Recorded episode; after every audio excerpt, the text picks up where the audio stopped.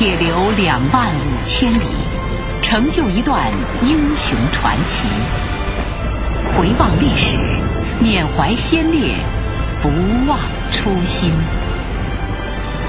特别节目《解码长征》。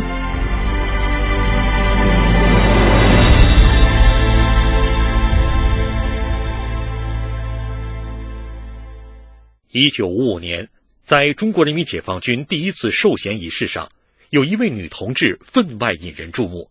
她就是时任防空军政治部干部部部长的李珍。周恩来总理亲手把少将军衔命令状授予她，并对她说：“你是我们中国第一位女将军呐！”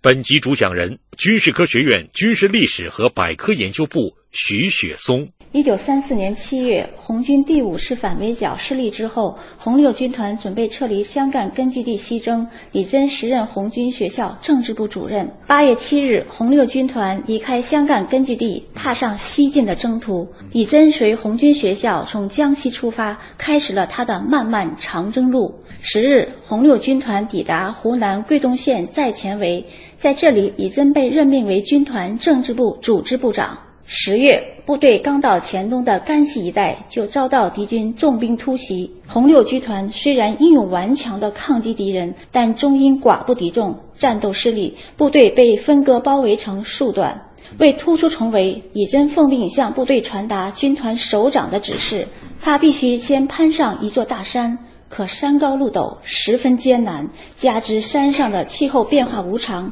顷刻间。狂风怒吼，乌云翻滚，瓢泼似的大雨哗哗地下了起来。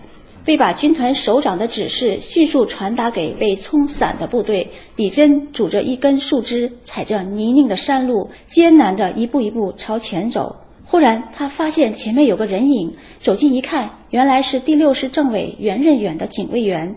李真见警卫员挑着的担子里有个小脸盆，急中生智，兴奋地说：“小同志，借您的脸盆用一下行吗？”警卫员点了点头。李真接过脸盆，用手拍了拍，说：“不错，还算结实。”说完，便坐着脸盆朝山下一溜烟地滑了下去。没想到滑到半山腰，撞在一棵树上，摔了个跟头。他的胳膊和腿都被树枝划破，鲜血染红了衣服。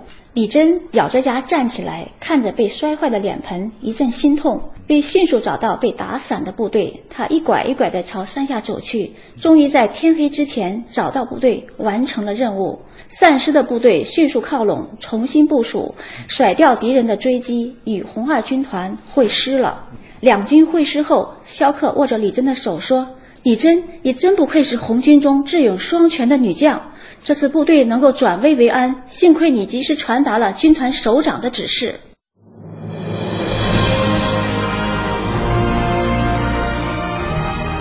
解码长征，由中国人民解放军军事科学院、新华通讯社、中央人民广播电台联合制作。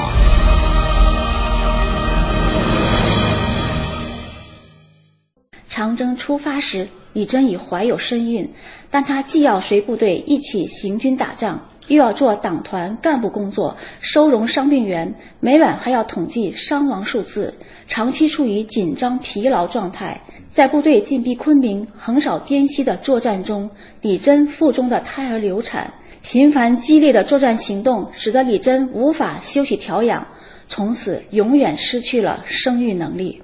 虽然没有一个自己亲生的孩子。但李珍和丈夫甘思琪却用工资抚养了二十多位烈士的遗孤。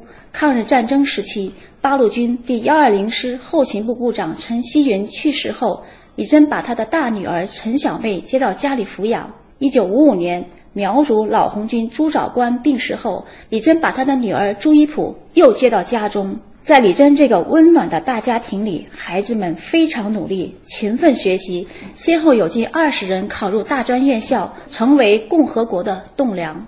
追求革命理想，让李珍这位昔日的童养媳、游击队员，成为长征中的红军女干部。